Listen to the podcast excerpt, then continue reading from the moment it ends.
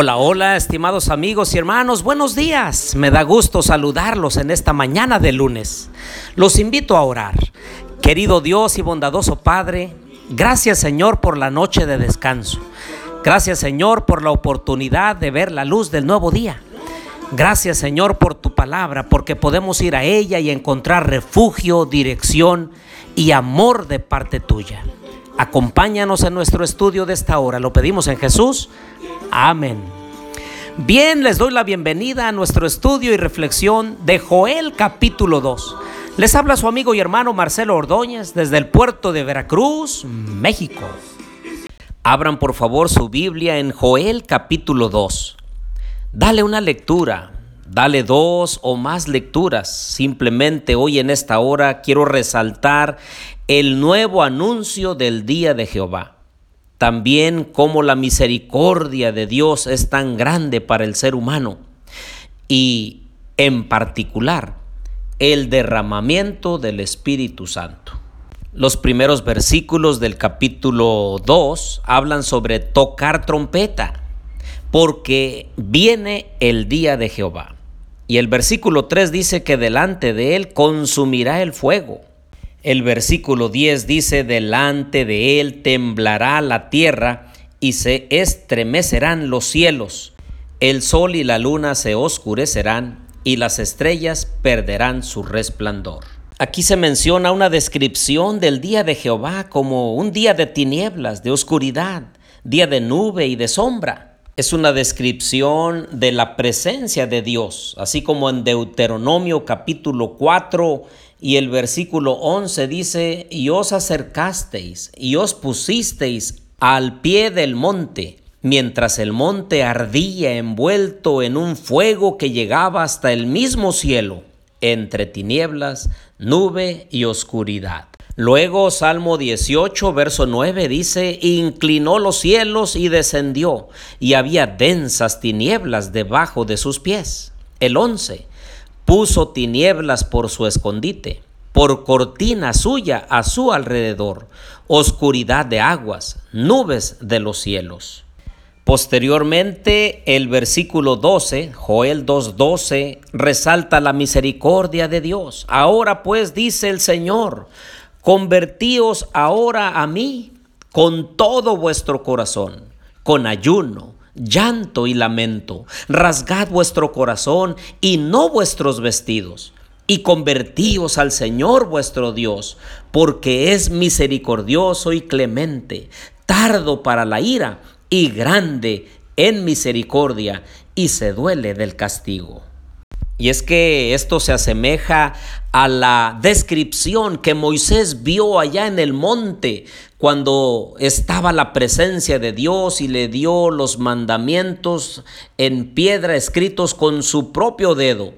Estuvo 40 días y 40 noches Moisés allá en el monte, rodeado por la presencia de Dios. Éxodo 34, versículo 5 da cuenta de ello y dice, descendió Jehová en la nube y permaneció allí junto a él. Y él proclamó el nombre de Jehová Jehová pasó por delante de él y exclamó, Jehová, Jehová, Dios fuerte, misericordioso y piadoso, tardo para la ira y grande en misericordia y verdad, que guarda la misericordia a millares y perdona la iniquidad, la rebelión y el pecado, pero que de ningún modo tendrá por inocente al malvado, que castiga la maldad de los padres en los hijos y en los hijos de los hijos, hasta la tercera y cuarta generación. Ese es el Dios todopoderoso, el Dios de amor, de misericordia, de bondad.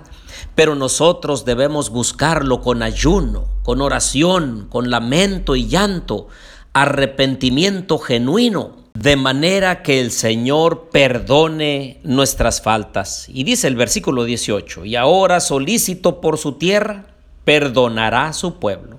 Responderá Jehová y dirá a su pueblo, yo os envío pan, mosto y aceite, y seréis saciados de ellos, y nunca más os pondré en oprobio entre las naciones. Porque el Señor en realidad quiere bendecirnos, quiere darnos su gracia, su bondad y quiere que nosotros disfrutemos de su misericordia y de su amor. Pero nosotros somos los que obstinadamente persistimos en el mal y en el pecado y por eso nos sobrevienen los juicios de Dios en donde hay tristeza, llanto, quebranto y dolor.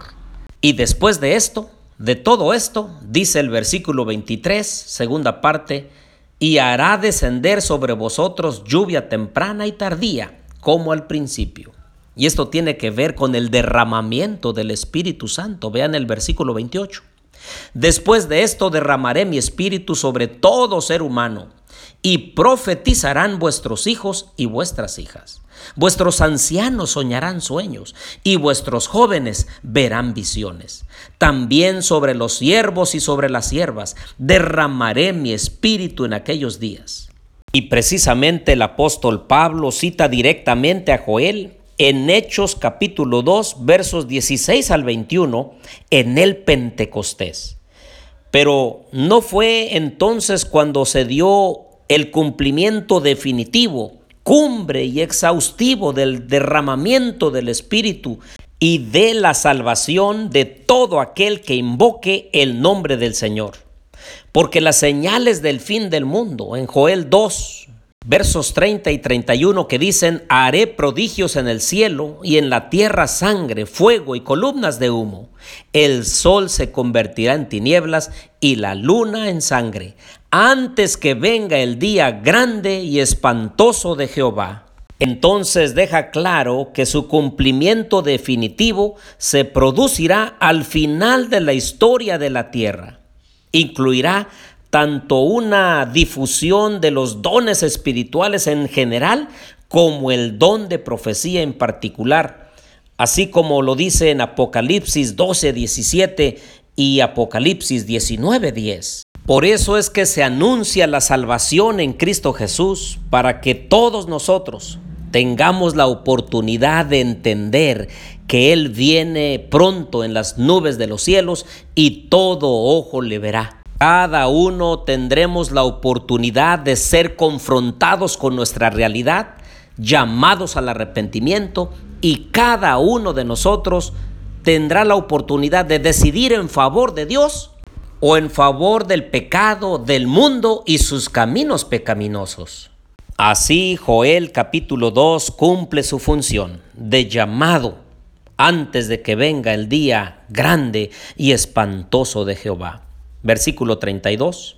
Y todo aquel que invoque el nombre de Jehová será salvo.